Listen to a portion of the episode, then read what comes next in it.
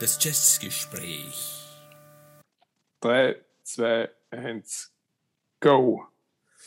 Herzlich willkommen zu unserem neuen Jazzgespräch. Ähm, liebe Hörerinnen und Hörer, es begrüßt euch Stefan und und Dieter, lieber Stefan, ich begrüße auch dich, neben unseren lieben Hörern da draußen und Hörerinnen.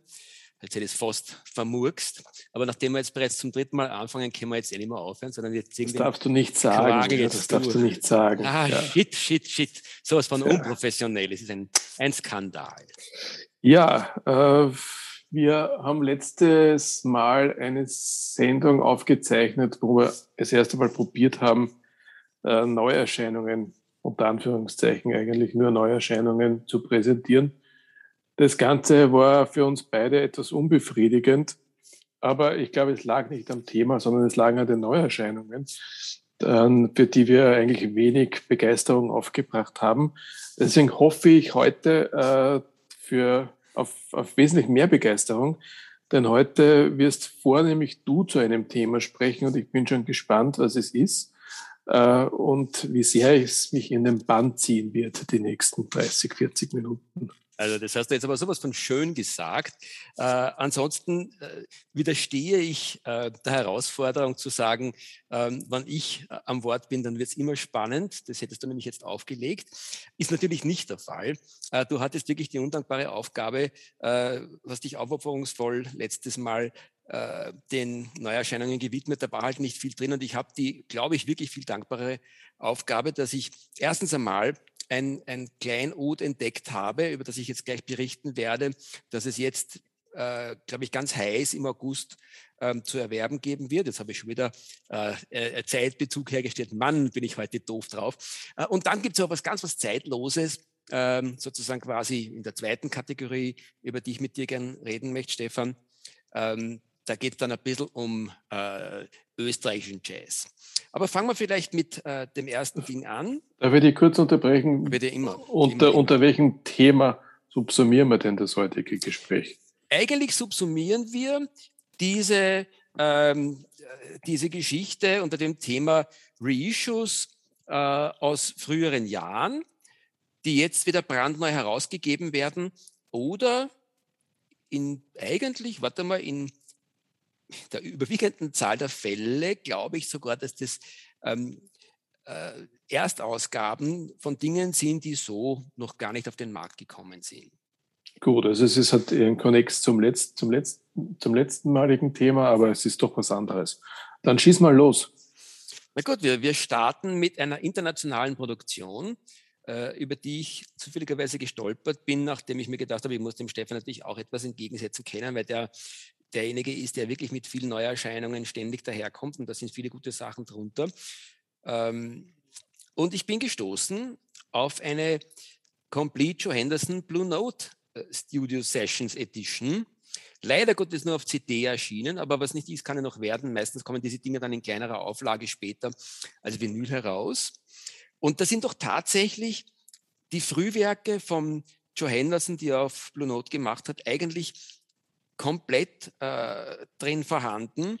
Und der Joe Henderson ist einer von denen, wo ich mir immer gedacht habe, verdammt nochmal, von dem kannst du von den Frühwerken nicht nur eine Platte besitzen, du musst mindestens, naja, eigentlich nur fünf besitzen, weil die sind alle auf gleichem Niveau. Und zwar handelt es sich da um seine erste Blue Note Platte, Page One, dann Our Thing, In and Out, Mode for Joe und Inner Urge.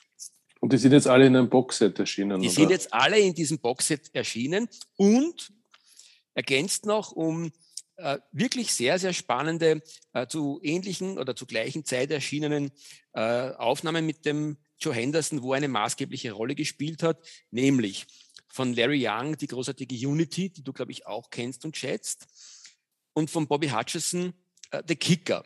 Eine Aufnahme, die inzwischen auch äh, erschienen ist als, als, ja, als nicht als Reissue, sondern als Erstaufgabe. Das ist auch eine von diesen seltenen Platten, die irgendwann einmal in den Studios verstaubt sind, äh, in ihrer Produktionszeit in den 60er Jahren und dann erst, ja, ich würde sagen, in den letzten zehn Jahren äh, glaube ich, erstmals rausgegeben wurden.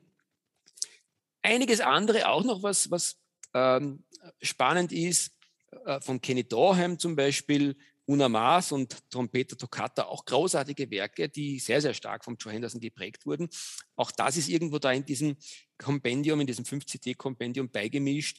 Dann sind noch äh, Sachen von Blue Mitchell dabei, äh, ich glaube dann von Johnny Coles. Äh, also da ist wirklich ganz, ganz viel versammelt.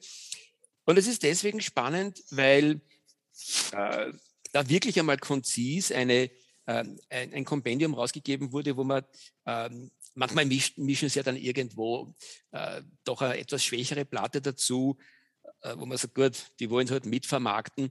Bei diesem Kompendium bürge ich dafür, ich habe sie wirklich alle gehört und liebe sie alle. Da ist keine einzige äh, Platte dabei, die irgendwo schwach wäre. Also Stefan. Sind das jetzt, sind das jetzt Aus, Auszüge aus den Alben oder, oder Gesamtalben? Also die, die ersten vom Joe Henderson genannten Eigenproduktionen von Page One bis Inner Urge sind alle vollständig äh, darauf versammelt. Und bei den anderen glaube ich, wurden einfach die Highlight-Tracks rausgenommen, so ein bisschen als Teaser für, für die äh, Platten, die dann zum Schluss von mir genannt wurden, von Larry Young, Bobby Hutcherson, äh, Blue Mitchell. Jetzt bist du uns natürlich noch einen zeitlichen Bezug schuldig, wann diese Aufnahmen ungefähr entstanden sind. Äh, ich weiß es ja, aber vielleicht weiß der eine oder andere das nicht. Und, und zweitens für jene, die vielleicht mit dem Joe Henderson überhaupt nichts anfangen können, wer ist Joe Henderson? Also entstanden sind diese Platten alle in der Zeit zwischen 1963 und 66, wie wir ja auch beide wissen und uns selber vergegenwärtigt haben in den letzten Gesprächen. Eine ganz, ganz heiße Zeit im Jazz. Inzwischen bald 60 Jahre her, 55, 60 Jahre her. Und Erschreckend. Erschreckend eigentlich, gell? Ja, ja, ja, ja, ja. soll es sein. Und Entschuldigung, was war die zweite Frage?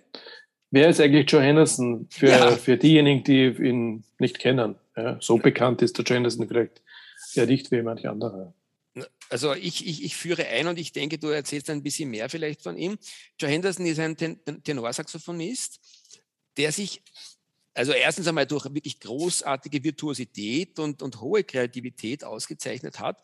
Aber was den Joe Henderson für mich äh, am maßgeblichsten macht, ist, dass er eigentlich jedes Mal, wenn der ins Studio gegangen ist, hat er eine ganz, ganz hohe Komplexität in seinen, in seinen Platten zusammengebracht. Und zwar sowohl auf den eigenen Platten als auch auf den Platten, wo er mitgespielt hat. Und es fiel mir nicht rasch jetzt eine ein, wo er wirklich schwach war. Auch sein Spätwerk, wo er als, als, als alter Mann äh, in den 80er Jahren oder was dann noch in den 90er Jahren des vorigen Jahrhunderts äh, ein paar großartige Sachen gemacht hat, sind alle wirklich äh, absolut äh, kaufenswerte Platten.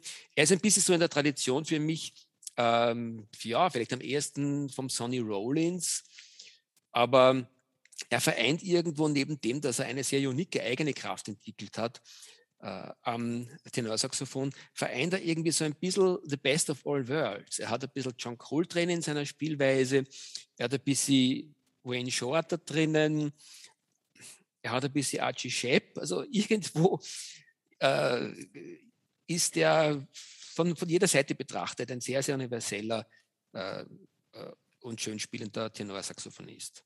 Mhm. Ähm, ja, ich kann es nicht wahnsinnig viel ergänzen. Äh, er war als Sideman natürlich auch sehr präsent. Du hast es ja in dem Boxset schon erwähnt, Alben, die er, an denen er mitgewirkt hat und die bekannt sind. Ähm, ich habe jetzt, während du äh, uns den Joe Henderson vorgestellt hast, ein bisschen ähm, recherchiert. Er war auch zum Beispiel auf Song for My Father von Horace Silver, also ein sehr bekanntes Album, vertreten.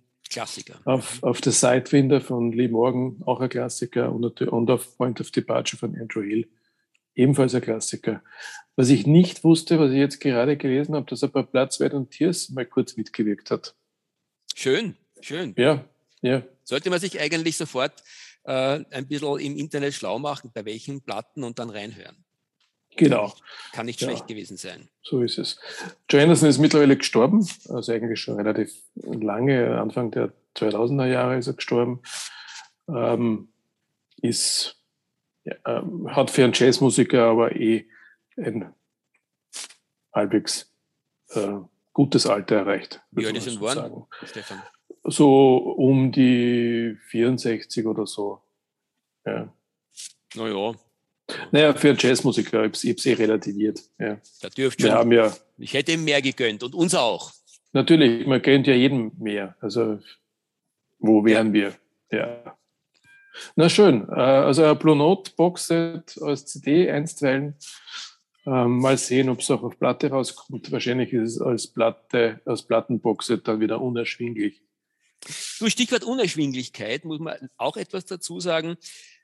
Diese Geschichte ist äh, auf einem amerikanischen Label erschienen und äh, ist auch nicht ganz billig.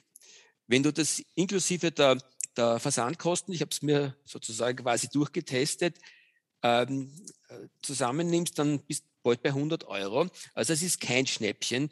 Ähm, Mhm. die, das Kompendium, diese Box ist aber sehr, sehr schön gestaltet. Also es ist eine, eine, eine, eine feine Investition. Wenn man das so googelt, wie ich es gesagt habe, unter Complete Joe Henderson Blue Note Studio Sessions, kommst auch sofort äh, zum amerikanischen Versand hin, der mir sehr seriös wirkt. Vielleicht nur eine kleine Nebenbemerkung. Es gibt äh, auch eine Anführungszeichen Billigversion der ganzen Geschichte, die natürlich nicht ganz ident ist, äh, nämlich eine von diesen eigentlich für mich sehr unseligen The Best of Former Jazz Giants, würde ich es nennen. Ich habe keine Ahnung, wie die Sachen wirklich heißen.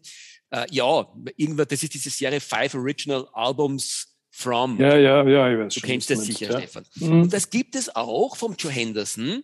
Und da sind doch ähm, nicht alle, aber doch auch ganz, ganz wichtige seiner frühen Alben äh, versammelt, gemeinsam mit dem jetzt gerade von mir so nebenbei angesprochenen Spätwerk aus dem Jahr 1985. Ich habe es inzwischen auch schon gegoogelt.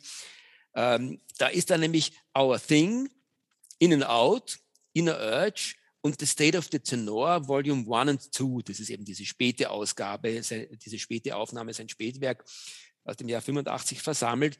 Und das ist natürlich, wer sich das nicht leisten möchte, diese 100 äh, Euro, das wäre natürlich eine absolute Alternative. Das gibt es nämlich bei einigen großen Versandhandeln um rund 10 Euro. Also das sollte man sich ja fast im Vorbeigehen mitnehmen. Also bei, bei, ich wollte jetzt schon einwenden, wer weiß, wie es klingt, aber bei 10 Euro ist es dann schon wieder relativ, äh, wie das klingt. Ja. So Ja. schlecht wird es dann nicht klingen. Ja. Ja, Ja. Also man, man glaube immer, niemand erwartet für dieses Geld audiophile Aufnahmen.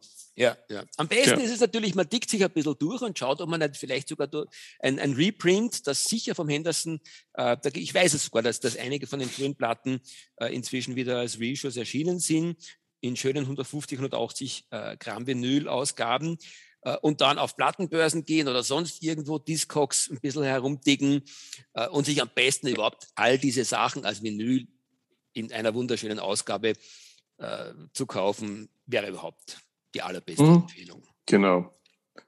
Gut, hast du, hast du noch eine, eine ganz aktuelle Neuerscheinung? Also ähm, ich habe Dinge, die jetzt in den letzten zwei Jahren äh, rausgegeben wurden und damit wäre ich dann eigentlich, Stefan, schon bei meinem zweiten Blog, den ich euch, den ich dir Okay. und, und, und euch da Darf ich vorstellen vielleicht möchte. deinen ersten Blog kurz ergänzen? Bitte unbedingt, unbedingt. Weil ich auch gerade über ein, ein, eine Zusammenstellung gestoßen bin, nämlich von Impulse, Impulse Records. Das ist äh, ein, eine, eine Compilation, die nennt sich Music Message at the Moment. Äh, ich habe sie nicht in der Hand gehabt, sondern ich habe sie nur digital gesehen und, und gehört und äh, es ist, wird verkauft als, ich weiß nicht wie viele CDs oder als 4LP-Box. Ähm, und da sind wir genau bei dem Punkt angelangt, äh, wo ich sage, liebe Plattenfirmen, ähm, überdenkt eure Preispolitik.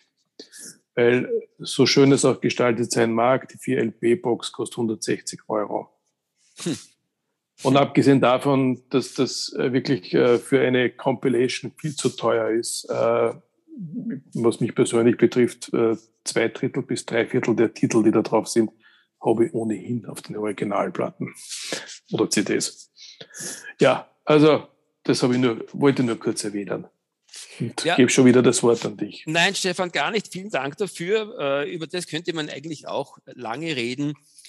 Ein bisschen gilt das ja auch für diese Joe Henderson Compilation, die ich eigentlich nur deswegen euch vorstellen wollte, weil äh, da wirklich hohe Kunst versammelt ist und da der Joe Henderson gesamthaft in seinem frühen Werk und in seinem Spätwerk, äh, also in, wenn man beide zusammennimmt, gewürdigt wird.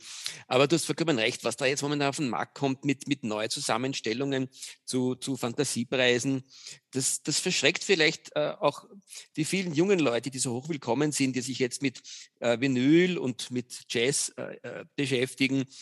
Und das wäre dann doch sehr schade. Richtig. Gut. Ähm, zum zweiten Block, Dieter. Also, zum zweiten Block. Der zweite Block ist eigentlich auch die Würdigung, ich sage einmal jetzt einer Person, und zwar der Person, die sich darum kümmert, dass diese Platten überhaupt äh, wieder auf den Markt kommen oder zum ersten Mal auf den Markt kommen. Es handelt sich nämlich um den Black Monk. Wer ihn googelt, weiß dann auch, wer er ist. Das ist ein, ein Wiener äh, Betreiber eines Plattengeschäftes im, auf der Neubaugassen, der wirklich in seinem Minigeschäft eine großartige Menge von, von wunderbaren Platten mit einem starken Schwerpunkt auf Jazz und Free Jazz äh, vereint. Und der hat nebenbei auch begonnen in den letzten Jahren alte Jazzaufnahmen. Keine Ahnung, wie er zu den Produktionsrechten kommt, aber ich bin sehr sicher, dass das alles legale Geschichten sind ähm, äh, wieder aufzulegen. Und von diesen möchte ich euch drei, möchte ich dir, Stefan, äh, drei äh, rausgreifen und vorstellen. Was, heißt denn wieder, wieder, wieder ähm, auflegen? Also er hat ja keine Plattenfirma. Also im ersten Fall, den ich jetzt da gleich ansprechen werde, ist es äh, eine Aufnahme, die der Künstler selber rausgegeben hat in frühen Jahren und die offensichtlich, wo sich dann der Black Monk wahrscheinlich geeinigt hat mit ihm, dass er die Rechte übernehmen darf und, und das äh, Ganze unter seinem Namen äh, wieder rausgebracht hat, heißt das ganz konkret. Auf mhm, das heißt, er vertreibt es. Er, er, er hat es produziert und er vertreibt es. Ja. Toll. Unter seinem Namen. Das ist eine ganz großartige Sache und er ver vertreibt es unter einem absolut fairen Preis. Das sind die typischen Preise, die man halt im Vinylsektor hat. Äh, sehr sauber produziert, sehr, sehr schönes. Das Vinyl ist, klingt, klingt hervorragend. Ist nicht, ist, äh, nicht immer äh, 180er Vinyl oder, oder noch schwereres. Das muss aber gar nicht sein, weil die Platten liegen gut in der Hand und sind wirklich beim Abspielen klingen die ganz hervorragend. Schönes, dickes äh, Cover in allen Fällen mit den Original, ähm, sofern es da Originalausgaben gab, mit den Original äh. Also kommen wir gleich in Medias Res. Es handelt sich äh, bei der ersten Platte, die ich mit dir jetzt noch beplaudern möchte, um äh, die Kollaboration von Franz Kogelmann mit dem Steve Lacey. Die Platte hieß Flaps und noch dabei waren der Toni Michelmeier, der Muhammad Mali und der Gerd Geier. Das heißt, und, wir haben sie mit, mit einer Kooperation zwischen Österreich und Steve Lacey ist, glaube ich, Amerikaner zu tun. Mhm. Mhm. Ja. ja, ja. Aus dem Original aus dem Jahr 1973. Und was da der Franz Kogelmann, der übrigens ein absolut unterschätzter österreichischer Jazzer ist, wundert mich jedes Mal, dass der in Wirklichkeit nicht viel besser gewürdigt wird, weil was der in Wirklichkeit äh, eigentlich Zeit seines Lebens rausgebracht hat, äh, da ist eigentlich, ah, ich klinge wahrscheinlich ein bisschen abgedroschen, wenn ich sage, da ist auch nichts äh, Schlechtes dabei gewesen. Es ist aber tatsächlich so. Auch der hat eigentlich eine Wunderscheibe nach der anderen in kleinen Auflagen rausgebracht. Und diese Flaps ist überhaupt, bis, äh, bis sich der Black Monk dazu entschieden hat, die wieder aus dem Nirvana herauszustauben, sozusagen, ähm, ist überhaupt in den Plattenregalen von, von Liebhabern, die das wertschätzen konnten, verschwunden und man hat nur legendenhaft davon gehört. Und jetzt gibt es es wieder. Und ich möchte dir, Stefan, vor allem mit einer Sache Guster machen. Nicht nur, dass man über Steve Lacy brauchen wir ja nichts verlieren. Steve Lacy ist ja einer der großartigsten, äh, sehr, sehr free-jazzig angehauchten, avantgarde-jazzig angehauchten Saxophonisten dieser Welt äh, gewesen. Oder vielleicht ist es noch, ich weiß gar nicht, ob der noch lebt. Und ähm, der Kogelmann hat eben, wie gesagt, da gleich einmal ein, ein, ein Werk hingelegt, äh, wo da wirklich der Atem wegbleibt. Die gesamte Platte ist einfach irrsinnig interessanter, idiomatischer Jazz, möchte ich sagen. Also es klingt super stark nach Kogelmann, wenn man ihn kennt. Und natürlich nach Steve Lacey, aber in einer Art und Weise, wie ich wirklich sonst sagen würde, da fällt mir nicht ein, das klingt nicht äh, Coltrane-esque, das klingt nicht äh, Miles Davis-lastig. Das ist wirklich ein ganz eigenständiger Jazz. Und das spannendste Stück ist auf der zweiten Seite die letzte Nummer. Ich schaue geschwind, ich glaube, Bowery 2 heißt die in dem Fall. Und das ist deswegen so super, weil im Jahr 1973 da eine Vorwegnahme einer Fusion-Musik zwischen Free Jazz oder ja, Avantgarde Jazz würde ich sagen und Electronic Music war. Und zwar auf eine, auf eine Art und Weise, wo, entschuldige, wo du dir wirklich ins Hemd scheißt. Die haben nämlich da ganz extreme, brutale ähm, äh, elektronische Loops hineingegeben, die auf den ersten, aufs erste Hinhören klingen, als der der Presslufthammer nebenbei laufen. Und wie ich die, die Nummer gehört habe, habe ich mir tatsächlich gedacht, scheiße, ich habe eine schlechte Ausgabe erwischt. Das ist ja nicht, weil ständig äh, quasi äh, über einen Kanal Presslufthammer-Geräusche äh, kamen. Ich bin wirklich zum Plattenspieler gestürmt, oder verdammt, da ist jetzt was passiert, bis ich drauf gekommen bin, das ist gewollt so. Unglaublich. Und wenn du dann genau hinhörst, erkennst du, wie diese Wahnsinnigen dann mit ihren Instrumenten über diese Presslufthammer-Elektronik improvisieren. Stefan, du schnallst ab. Bitte unbedingt reinhören. Ja, ähm, das ähm, hast mir natürlich gut gemacht drauf. Ich äh, werde mir das auf jeden Fall anhören oder vielleicht sogar, wenn es gefällt, kaufen. Äh, ich würde vielleicht noch gern zwei, drei Worte zum, zum Black Monk verlieren, äh, weil du äh, auch mal gesagt hast zuerst, der Preis ist auch äh, ganz okay oder die Preise sind ganz okay. Äh, ich kann dem nur zustimmen. Ähm, Black Monk ist ja nicht nur in seinem Geschäft vertreten, sondern auch äh, immer wieder auf den Plattenbörsen, die es jetzt lange Zeit nicht gegeben hat, aber wenn, dann ist er eigentlich immer dort. Äh, die, die, Preise sind immer fair, ja, es ist nie überteuert. Und man sieht es auch äh, auf Discogs, wo er ebenfalls vertreten ist, dass er, dass er tatsächlich hier immer wieder gute Preise bietet. Ähm, Dinge, die erscheinen, wo man sich denkt, äh, wo kriege ich das jetzt her? Dann schaut man die, die Discogs durch und dann sieht man, na, es gibt eh in Wien. Ja. Ähm, auch dieses Archie Shepp Album übrigens, das, das e, eine der, eine, eine, dieses, was ich letztes Mal empfohlen habe, als, als ein Album, was, wo es sich wirklich lohnt, es zu kaufen, gibt es auch bei ihm.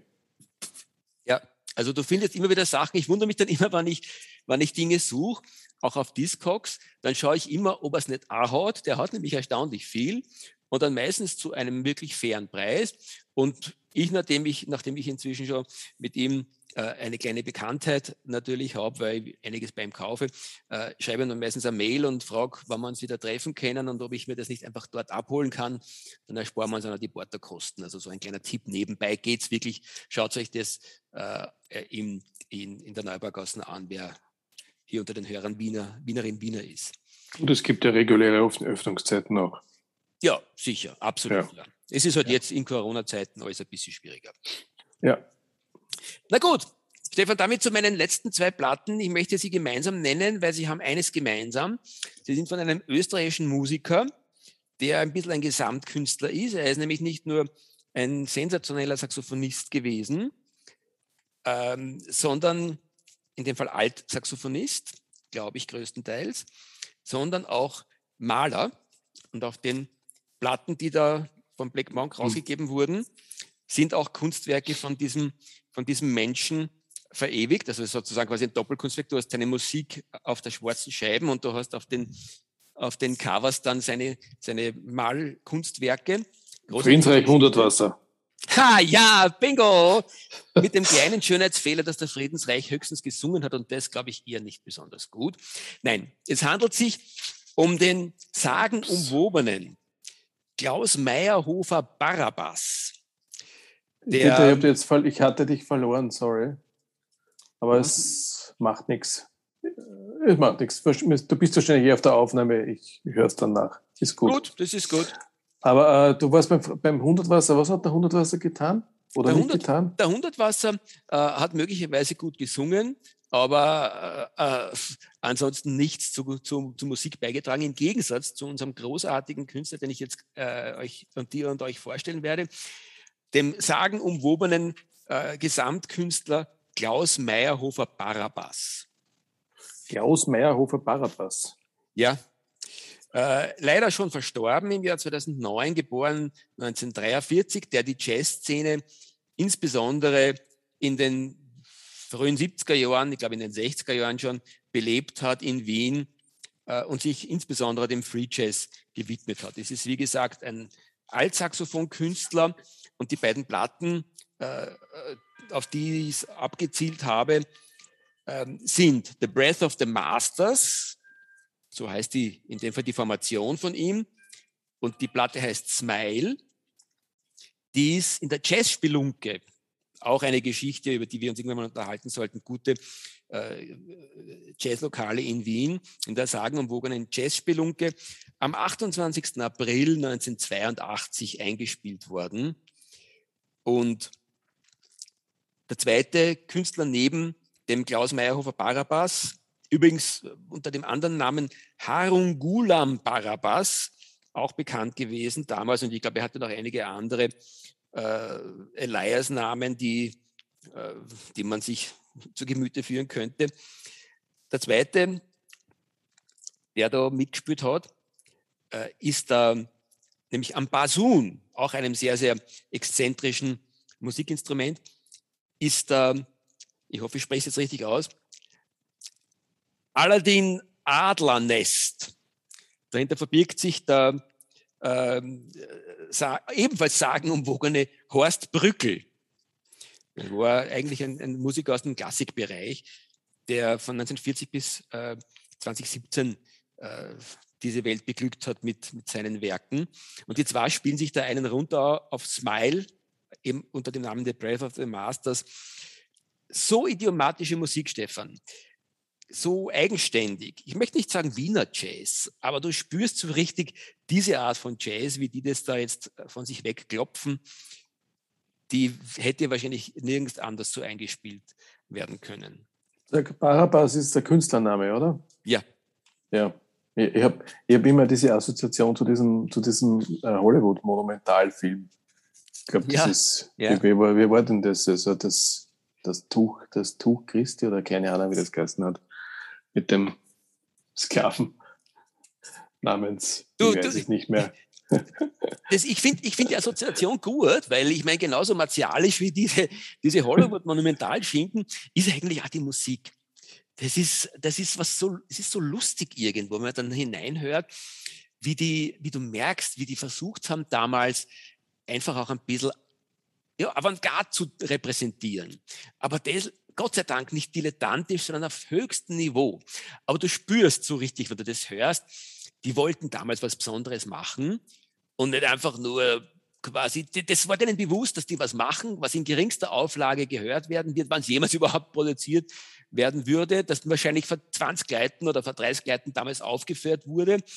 Und da ist wirklich großartigstes, richtig, äh, das sind Perlen, nicht vor den Säulen, aber vor, vor viel zu wenigen Menschen äh, verewigt worden, also mehr in der, in sozusagen im Äther verewigt worden. Und Gott sei Dank hat irgendeiner mitgeschnitten und das ist jetzt dann äh, im Jahr 2000, also ich schaue mal geschwind, äh, im Jahr 2020 ist es dann auf Tonträger gepresst worden.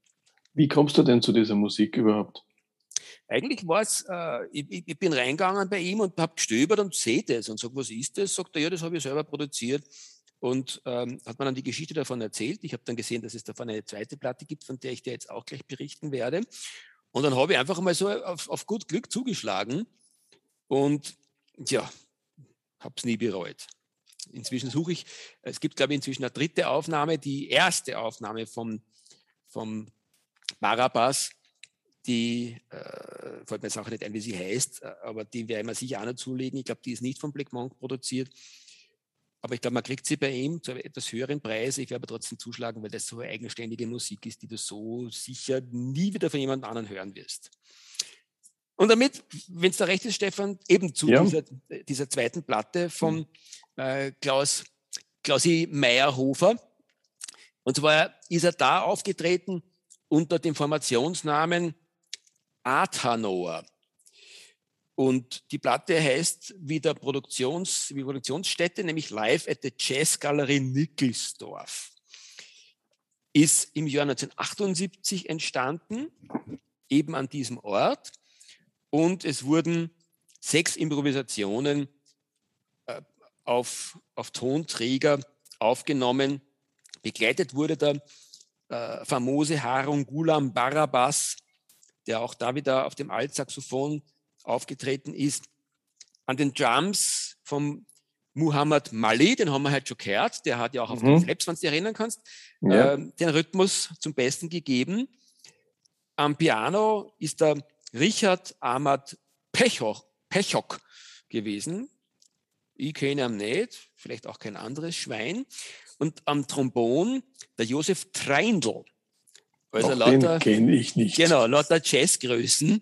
Äh, kein Mensch, wer sie sind, vollkommen unbekannt. Ich kann dir nur sagen, auch die spielen sich so richtig den Teufel vom Leib. Da wirklich, da hebst du ab. Es ist unglaublich, was da. Äh, also ich denke mir, es wäre fast würdig, sich zu überlegen, ob es nicht da einige andere uns wahrscheinlich weitestgehend unbekannte Künstler gab, die sich auf ähnlichem Niveau damals äh, wirklich die Seele vom Leib gespielt haben und, und das auf hohem Niveau. Da dürfte einiges verloren gegangen sein. Diese beiden Dinge, oder wenn du willst, diese drei Platten sind uns erhalten geblieben. Und ich kann euch nur sagen, Leilon, es gibt äh, nur sehr, sehr geringe Auflagen. Schaut, dass ihr äh, ein Stück von diesen äh, in wenigen hunderten äh, Stück Auflage vorhandenen äh, Preziosen für euch gewinnen könnt. Stefan? Aus den 80er Jahren. Alles aus den, aus den, aus den, aus den späten 70er Jahren. Späten 70er Jahren. Naja, das ist eigentlich einmal unser erster Einstieg in den österreichischen Jazz, den wir ja fortsetzen müssen. Irgendwann. Jesus, vielleicht, ja vielleicht mit, mit Namen, die, die also nicht nur du und mein Hamster kennen, sondern die vielleicht ein bisschen ähm, einem größeren Publikum bekannt sind. Gibt es einige zu nennen? Ähm, definitiv, definitiv. Also das, ist, das Feld ist so weit, so weit, Stefan, du weißt es ja eh. Da, da, da gibt es ganz, ganz viel. Ja, also so, solange wir den Fetty George auslassen, bin ich gern dabei. Ich glaube, wir sind uns einig. Ja. Wobei, in, in allen Ehren, der Fetti, in allen Ehren, großartige Musik, aber ist halt ja, nein, unsere. Nein, ich würde vielleicht sagen, ja, genau, es ist nicht unsere, so ist es. Ja. ja, aber hat natürlich auch seine Berechtigung wie alles in der Musik. Ähm, ja, danke schön für diese Einführung. Äh, ich glaube, das hat mir Lust gemacht, da wieder auf, auf Neuentdeckung zu gehen. Ähm, vor allem auch so, so, so obskure Dinge, unter Anführungszeichen, äh, die aber auch so nahe liegen, ja, nämlich in Wien. Mhm. Ähm, ich denke, damit beenden wir es für heute, aber noch nicht ganz. Also, außer du hast noch etwas Wesentliches heute beizutragen? Nein, es steigt nur meine Spannung gerade. Äh, ja, nein, die Spannung, weil du es noch die, nicht die, ganz Spannung, Nein, die Spannung braucht nicht steigen. äh, ich würde es gerne heute mit etwas Traurigem beenden, sondern wieder, nämlich wieder mit einer Schweigeminute.